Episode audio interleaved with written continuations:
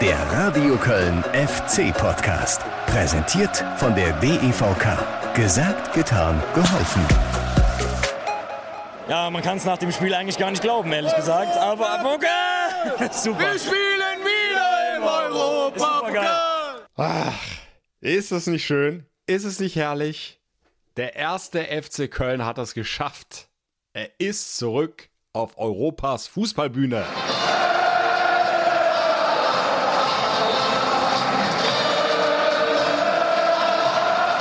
Jawohl, das muss natürlich auch hier im FC-Podcast gefeiert werden. Also schön, dass ihr dabei seid. Mein Name ist Guido Ostrowski und äh, nein, ich mache jetzt nicht die Spaßbremse. Ich komme jetzt nicht so daher und äh, sage, ja, schön und gut, Platz 7, Conference League, aber der FC hat sein Heimspiel gegen Wolfsburg verloren. Er hat es noch nicht aus eigener Kraft geschafft. Ey, Blödsinn. Seit wann wird denn bitte schön? Tabellenplatz 7, die Qualifikation für die Conference League, nur über einen Spieltag entschieden. Die 32 Spieltage davor hat uns dieser FC begeistert. Mit tollem Offensivfußball, mit großartigen Heimsiegen. Der FC war eine Macht im Rhein-Energiestadion. Auswärts haben sie auch fett gepunktet. Insgesamt 52 Zähler auf dem Konto. Das sind mal eben 19 mehr als in der gesamten vergangenen Saison, die ja gerade mal so für die Relegation und damit den Klassenerhalt gesorgt haben. Und vergessen wir nicht, vier Derbys, nicht eine einzige Niederlage zweimal gegen Gladbach gewonnen, einmal gegen Leverkusen bei einem weiteren Unentschieden. Auch das eine unglaubliche Bilanz, mit der vor der Saison garantiert niemand gerechnet hätte. Also natürlich hat es der FC aus eigener Kraft auf diesen siebten Tabellenplatz geschafft in die Conference League. Und deshalb lasst uns nochmal voller Freude eintauchen in diesen historischen Fußballnachmittag, an dem es der erste FC Köln zurückgeschafft hat auf Europas Fußballbühne. Hier ist für euch die XXXL Zusammenfassung Best of FC Radio. Viel Vergnügen, bitteschön. 7. Mai 2022. Schießt uns nach Europa, macht es noch einmal. Erster FC Köln, international. Boah, die Gänsehaut werde ich nie wieder los. Wahnsinns-Choreo auf der Südtribüne. Und die 50.000 rot-weißen Schals werden einfach auch Minuten nach der FC-Hymne weitergeschwenkt. Weil alle wissen, heute ist ein Tag, den gibt es nicht so oft im Fußballleben. Heute kann der FC zurückkehren auf die internationale Bühne. Ja, man hat es im Spiel schon gehört, dass die Fans da Europa gesungen haben. Ich glaube, wir hätten die drei Punkte auch verdient gehabt. Man hat gesehen im Spiel, dass wir sehr, sehr viele Chancen äh, kreiert haben. Vor allem erste Halbzeit, die ersten 20 Minuten. Özcan, linker Fuß, rein in den Strafraum. Arnold hinten raus, aber die zweite Welle kommt. Kilian auf Özcan. Flanke aus dem Halbfeld. Modest! Und dann hält Pavard. Taucht ab, ins. Erste Großchance für den FC nach zweieinhalb Minuten. Modest fast mit der 1-0-Führung. Das ist natürlich auch ein immenser Erwartungsdruck der auf der Mannschaft lastet. Da musst du dann auch erstmal mit klarkommen. Aber die Mannschaft von Steffen Baumgart macht hier überhaupt nicht den Eindruck, als wenn sie das in irgendeiner Art und Weise belasten würde. Nächster Angriff kommt schon. Tiefer Ball von Özcan. Auf Spitz. Der ist drin im Strafraum. Spitz. Pfosten. Pfosten. Benno Spitz. Was wäre das für eine Geschichte gewesen? Wäre sein erster Bundesliga-Treffer gewesen. Benno Schmitz hauchzart vorbei an der 1-0-Führung viele gute Tormöglichkeiten gehabt. Vielleicht ein bisschen der Unterschied zur letzten Woche. Letzte Woche sind die ersten Dinge reingegangen und heute ähm, ja, haben wir einfach wie soll ich sagen, dann unseren Meister gefunden in mehreren Beinen, in mehreren Füßen, am Ende auch im Torwart. Und Özcan hat jetzt Platz. Guter Ball zwischen die Linien auf Marc Uth. Marc Uth links raus in den Lauf von Keins. Keins schon fast in Flankenposition. Keins gegen Baku. Keins legt sich den Ball vorbei, wird gefault, Vorteil laufen lassen von Stieler. Özcan an die Strafraumgrenze. Schnelles direktes Passspiel. Hector und Özcan ist drin. Özcan wird geblockt von Lacroix. Kurz vor dem 5-Meter-Raum das Quäntchen Glück hat im Endeffekt gefehlt. Wir hatten unsere Chancen, die wir eigentlich davor immer reingemacht haben. Und Van de Feen die Linie runter. Da ist jetzt Platz für die Wolfsburger. Matcher über die linke Außenbahn. In der Mitte Kruse. Achtung, Flanke kommt. Übers verpasst. Kruse und Schwäbe. Schwäbe hält gegen Kruse, der den Ball nicht voll trifft. Aber das war sie jetzt die erste große Möglichkeit für den VfL Wolfsburg in der 30. Minute. Und keins läuft an, bringt den Ball an den ersten Pfosten. Kopfballverlängerung, Hector an den 5-Meter-Raum. Arnold klärt, der Nachschuss in die Arme von Perwan. Schuss kam von Özcan. Wird dann aber nicht gefährlich genug fürs Wolfsburger Tor. Und so bleibt es auch nach 35 Minuten hier torlos 0 zu 0. Wind für die Wolfsburger. Legt ab für Kruse. Immer wieder im Mittelfeld zu finden. Brooks auf Lacroix. Lacroix findet Matcher. Matcher auf Wind. Da ist die Schussmöglichkeit. Da ist das Tor. Yannick Gerd. Yannick Gerd mit der Führung für Wolfsburg. Ausgerechnet auch noch der Ex-Kölner, der hier in Köln groß geworden ist. Der kommt gleich in die Kabine, dann reden wir noch mal ein Wörtchen. Aber also muss dann Steffen Baumgart ein bisschen Aufbauarbeit leisten in der Kabine. Aber im Grunde muss er seine Jungs nur daran erinnern, was sie schon alles vollbracht haben in dieser Saison. Wie oft sie auch nach Rückschlägen zurückgekommen sind, gepunktet haben. Und das nicht nur einfach, sondern oft auch dreifach. Diese erste Halbzeit jedenfalls ist jetzt beendet. Wolfsburg hat das eine Tor gemacht, das haben sie sehr gut rausgespielt. Trotzdem finde ich, dass unsere Jungs oder meine Jungs das sehr gut gemacht haben. Immer wieder angegriffen, immer wieder versucht. Ähm, viele gute Tormöglichkeiten gehabt. Einwurf. Kurz vor der Eckfahne auf der rechten Seite Benno Schmitz. 53. Minute. Der Ball kommt auf den Hinterkopf von Skiri. Der verlängert. Modest liegt ab. Keins! Und Perwan! Perwan ist Eck und hält den Ball, lenkt ihn um den rechten Torpfosten herum. Jetzt spielt der Keeper den langen Ball. Özcan verliert das Kopfballduell. Kruse macht den Ball zunächst mal fest. Arnold dann rechts raus. Baku. Schnelles direktes Passspiel. Kruse, Baku. Das geht ein bisschen schnell. Und dann die Chance. 2-0. 2-0 Wolfsburg. Metscher mit dem zweiten Treffer. Oder doch nicht? Nein, Treffer zählt nicht. Treffer zählt nicht. Abseitsposition. Jetzt ist das Spielglück in dieser Partie endlich mal auf Seiten des ersten FC Köln. Es bleibt bei der knappen 0-1-Führung für die Wolfsburger. Und damit weiterhin alles drin für den FC. Das ist jetzt eine Phase, da würde der Ausgleichstreffer wunderbar reinpassen. Schmitz auf Skiri. Der lässt durchlaufen. Das ist die Schusschance. Keins abgefälscht und aber rechts vorbei. Pavan war schon in die andere Ecke unterwegs, hätte dann nichts mehr ausrichten können. Aber der Ball kullert am rechten Toreck vorbei. Und dann kann weitergespielt werden. Der FC über die linke Seite. Flankenmöglichkeit Jonas Hector. Ball kommt an den Fünfer. Kopfball Modest in die Arme. In die Arme von Pervan. Es ist noch nicht sein Spiel. Anthony Modest. Er probiert es immer wieder, aber der Ball will nicht über die Linie. Lubicic, Özcan, Kilian. Rechts raus auf Schmitz. Und er flackt. Leicht abgeblockt der Ball. Ball raus durch Modest. Und dann Pavard lenkt den Ball mit den Fingerspitzen über die Latte. Wieder Anthony Modest mit dem Kopf.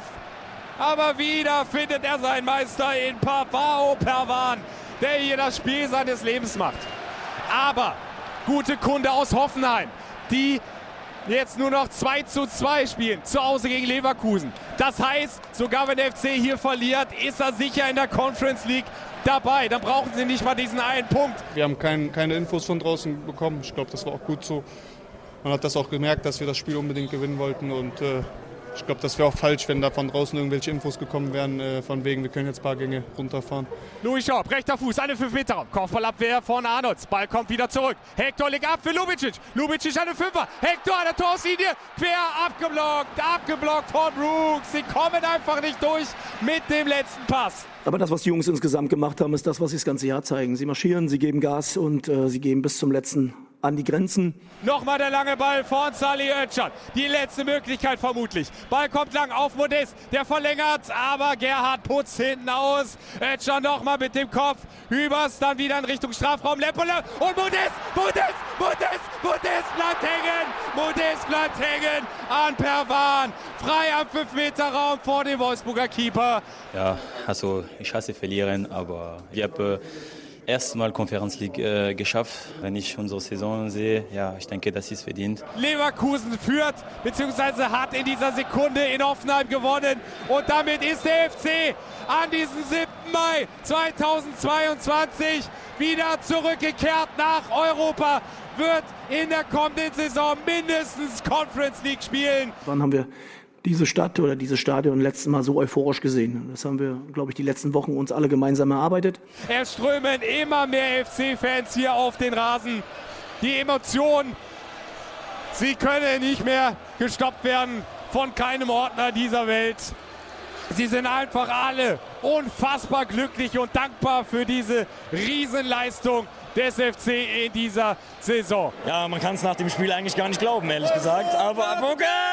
super. Wir spielen wieder im Europapokal. Einmal, ich war das erste Mal auf dem Rasen. Geiles Gefühl. Nach der letzten Saison unglaublich. Ich weiß nicht, was der Steffen mit der Mannschaft gemacht hat. Wir sind total happy. Ja, super. Ne, echt geil. Wenn wir sehen, wo wir herkommen und Platz 7 hätte keiner mit gerechnet. Es sind auch wenn der FC sich das so nicht ganz gewünscht hatte. Trotzdem tolle Bilder, ausgelassene, emotionale, Freude, taumelnde FC-Fans. Der FC nach fünf Jahren wieder zurück auf der europäischen Bühne, mindestens in der Conference League. Mindestens. Vielleicht wird es ja sogar noch mehr. Die Euroleague ist ja immer noch drin, auch wenn der FC jetzt Platz 6 erstmal an Union Berlin verloren hat. Aber dieser 34. Spieltag, das wird ein Endspieltag im wahrsten Sinne des Wortes, auch was die europäischen Plätze betrifft. Der FC könnte mit Bochumer Schützenhilfe doch noch wieder an Union Berlin vorbeiziehen und in die Euroleague einziehen. Direkt rein in die Gruppenphase. Reden wir aber gleich erst drüber. Bleiben wir jetzt nochmal gedanklich bei diesen tollen Bildern im Rhein-Energiestadion. Grenzenloser Jubel bei den FC-Fans. Es hat vieles an 2017 erinnert, an diesen historischen Erfolg unter dem damaligen Trainer Peter Stöger. Wie 2017 auch jetzt wieder Anthony Modest, der auf den Händen der Fans über den Rasen getragen worden ist. Aber kurioserweise war es das im Grunde schon in Sachen gemeinsame Feier zwischen Fans und Mannschaft. Die Spieler äh, haben zugesehen, dass sie relativ schnell in den Spielertunnel und dann in die Kabine kommen. Den war einfach nicht so richtig nach Feuern zumute. Und das gleiche gilt für den Trainer, für Steffen Baumgart. Er hat es ja unmittelbar nach dem Spiel schon erklärt, ja, wir können jetzt hier eine Polonaise durch die Stadt machen, aber hey, wir haben alles reingehauen in dieses Heimspiel gegen Wolfsburg. Und das Ergebnis war einfach Mist. Wir haben es nicht gepackt, einen, besser noch drei Punkte zu holen, die absolut, das sage ich auch jetzt nochmal mit etwas zeitlichem Abstand, verdient gewesen wären. Also das kann man ja verstehen, die sportliche Enttäuschung einfach über dieses Ergebnis, wenn man dieses Heimspiel für sich betrachtet. Aber ich habe inzwischen das Gefühl, dass es immer mehr auch bei Steffen Baumgart ja im Bewusstsein angekommen ist, was es insgesamt für die Saison betrachtet äh, für ein großartiger Erfolg war, der da zustande gekommen ist an diesem 33. Spieltag. Habe ihn jedenfalls äh, zwei Tage später beim ersten Training am Geisbockheim nochmal gefragt, wie denn jetzt so ja, die Emotionen sind, äh, wenn er auf dieses Erreichen des siebten Platzes die Conference League zurückblickt. Es hat vieles von dem funktioniert, wie wir das über das ganze Jahr gemacht haben. Das Ergebnis hat halt nicht gestimmt. Und dass du dann nicht euphorisch durch die Gegend hüpfst, ich glaube, das ist dann auch verständlich, das ist auch normal. Aber es ändert ja nichts daran, das habe ich mir ja nach dem Spiel auch bewusst geworden, dass wir schon was sehr, sehr Großes oder sehr viel erreicht haben, was Großes, das lassen wir mal, aber sehr viel erreicht haben. Und es bleibt dabei, dass wir am, am, am Samstag einfach nochmal ein Endspiel haben. Und das Schöne jetzt ist mal wirklich, ich rede ja mal von dem, was man auch verlieren kann. Wir können nichts mehr verlieren, wir sind auf jeden Fall Siebter, also das können wir nicht mehr verlieren, wir können nicht mehr schlechter werden, aber wir können vielleicht noch besser werden und das ist halt das, was wir natürlich dann auch versuchen wollen. Ja, Conference League, Platz 7 ist eingetütet es ist und bleibt, also ich sag's, auch wenn er äh, da eher bescheiden bleiben will, ich sag's, es ist ein Riesenerfolg. Nochmal, hab's ja oft gesagt in diesem Podcast. Vergangene Saison mit Ach und Krach in der ersten Liga geblieben, nur über die Relegation im Rückspiel in Kiel gerettet. Und jetzt äh, stehst du auf einmal wieder auf der europäischen Fußballbühne und äh, kannst dich auch mal über die Landesgrenzen hinaus präsentieren in der kommenden Saison. Was die Fans betrifft, das hatte Baumgarter direkt nach dem Abpfiff schon gesagt, äh, mit dem Platzsturm, das ist völlig in Ordnung, dass die äh, Fans da ja, ihre Emotionen rauslassen. Äh, dass da eine riesen Euphorie ist. Ich meine, dafür bist du Fan, ja, um solche Momente dann auch zu feiern. Klar, der Verein selbst äh, hatte sich ja gewünscht, dass die Fans dann lieber ausschließlich auf den Tribünen feiern, damit der Platz nicht ramponiert wird, damit kein hoher finanzieller Schaden entsteht, denn äh, die FC-Kasse ist nun mal nicht gerade prall gefüllt, auch durch die zwei Jahre Pandemie.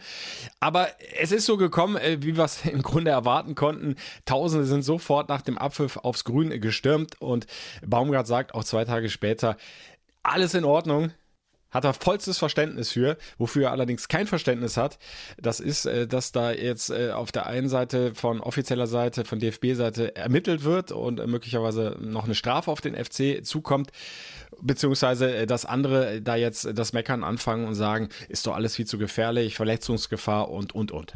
Die Jungs, die es machen, die wissen, was sie tun. Ja, das gehört zur gelebten Fankultur und wir sollten mal aufhören, immer mit dem Finger auf andere zu zeigen und immer was zu suchen. Für mich gehört das dazu. Ich fand das sehr friedlich bei uns, ich fand das in Ordnung. Ich habe Schalke beobachtet, das waren die schönsten Bilder, die du dir vorstellen kannst als Fußballer. Und so ist das halt. So, und die Jungs, die das nicht möchten, ja, meistens diskutieren die, die so oder so nicht da sind, über das, was andere nicht machen sollten. Und deswegen sollten sich alle raushalten. Fußballer, Fußballfans leben das und ich finde, das gehört dazu. Und auch aus meiner Perspektive kann ich das nur bestätigen, was äh, Steffen Baumgart gesagt hat. Alles friedlich abgelaufen. Also das Einzige, was so richtig krachend zu Bruch gegangen ist, das war die äh, Latte des Tores äh, vor der Nordtribüne. Da saßen einfach zu viele Fans oben drauf.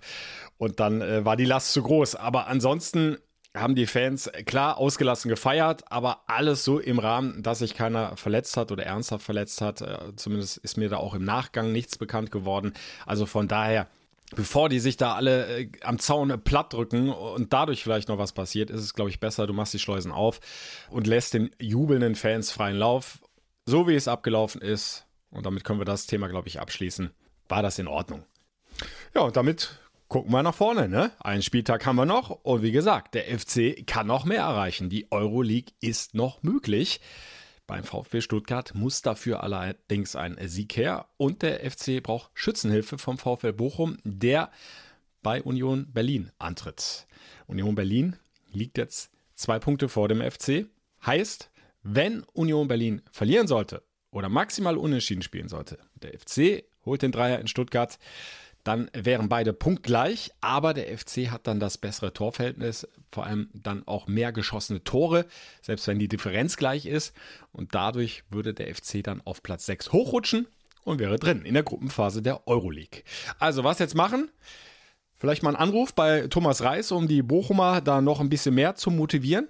Hm, Steffen Baumgart ist da eher skeptisch, obwohl er äh, Thomas Reis ja ganz gut kennt. Beide haben zusammen den Trainerschein gemacht. Ich verstehe mich auch mit Urs Fischer. Was mache ich jetzt? Wen rufe ich jetzt an? Also was soll ich jetzt sagen? Also das ist ja, das ist ja Quatsch.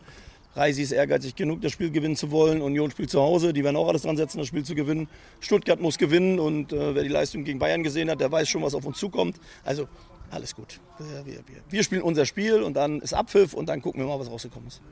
Ja, du musst erstmal äh, selber dein Spiel gewinnen. Das dürfte schwer genug werden. Steffen Baumgart äh, hat das 2 zu 2 der Stuttgarter bei den Bayern angesprochen. Also es war schon beeindruckend.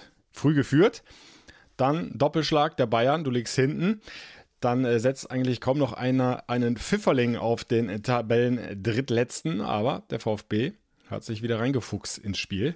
Flanke Sosa, Kopfball Kalajic. War oft eine Waffe in dieser Saison. Sosa, exzellenter Vorlagengeber. Kalajic mit seiner Körpergröße, mit seinem Timing im Kopfball einfach eine Wucht da vorne drin.